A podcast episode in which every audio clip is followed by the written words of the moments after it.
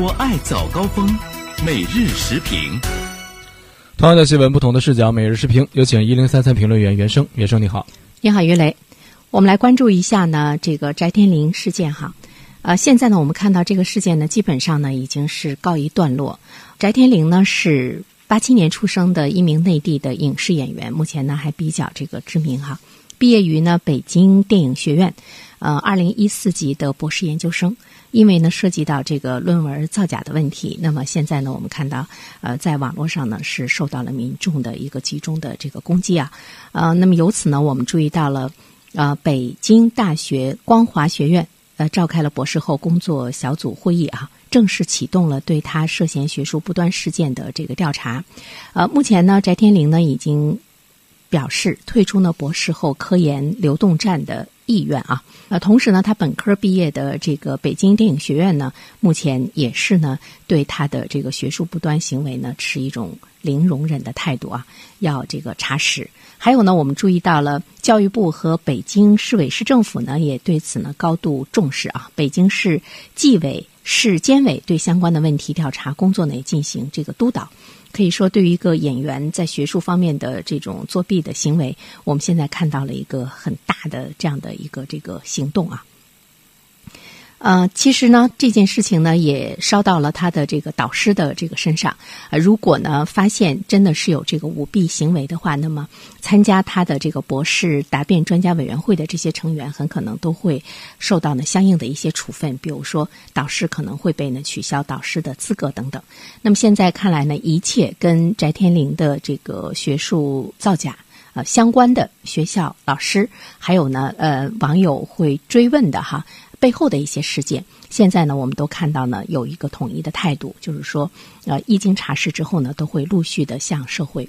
公开公布哈。从某种程度上来说，这可能是我们网络舆论和监督的一次呢这个胜利。但是现在呢，翟天临本人呢也面临着特别大的一个压力啊。他说呢，是我误入歧途，恳求大家原谅我这个曾经被虚荣心作祟的年轻人。我们现在呢，需要全社会面临的问题是我们是否需要原谅呢？这个年轻人，我们怎么样呢来看呢？北大、北京电影学院对这件事情最终的一个处理的结果啊，我们现在看到这件事情是告一段落。其实这个事情背后所引发的一系列的问题，以及各个有关部门以及呢这个高校机构面对他们的态度，可能呢没有结束，它只是掀开了冰山的一角，让我们看到呢一个学术。造假在我们的高校，在我们的这个知识界啊，在我们的学术界的这样的一个造假的一种状态，能不能能得到彻底的一种改变？如果是可以得到的话，那我们说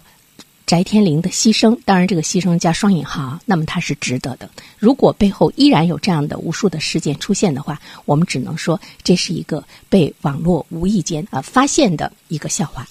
首先呢，我个人觉得，我们怎么样来看？北大和北京电影学院发出同样的声音，说对这个学术不端行为一直持零容忍的态度。我们如何看这个零容忍？真的是一直持零容忍吗？还是呢对这个网络聚焦社会曝光的这个事件持呢零容忍？学术界的造假到底呢是凤毛麟角？还是普遍存在的一种常态，我觉得这个呢是值得我们从翟天临事件中呢去这个反思的。当然，学术造假中没有。每个人都会那么幸运被大家呢去发现，因为翟天临的知名，包括他的这种这个高调哈。啊，第二方面的话呢，其实我们要看一下翟天临，他说请求原谅，因为他是一个八七年出生的年轻人。其实对于人生来说，未来还有很长的路要走。如果呢就被我们今天的这个社会舆论给扼杀掉的话，其实呢它也会体现我们社会的一种的品质，或者是我们的一种这个不包容。但是反过来，我觉得我们要想的一个问题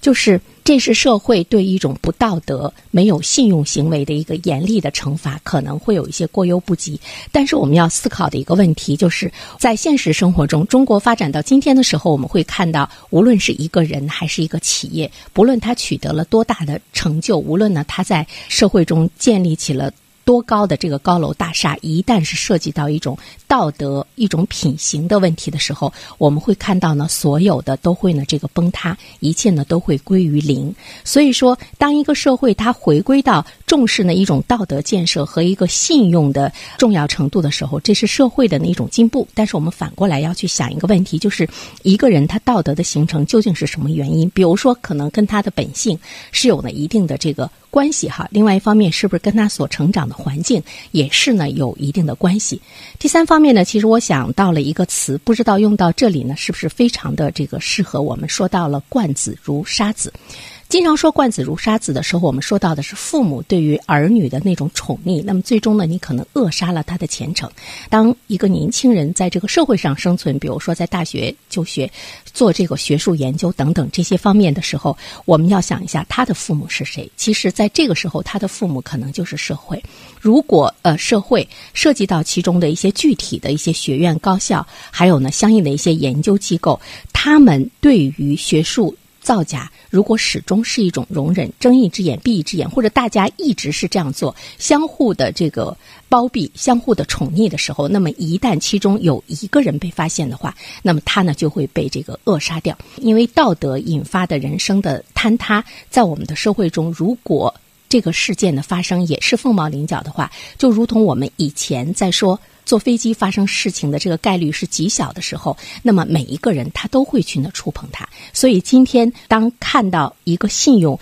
一个道德，它成为一个社会对人的成功评价的准则的时候，其实我们是需要全社会的一种清醒和理性的呢去面对。好了，于雷，好的，谢谢袁生。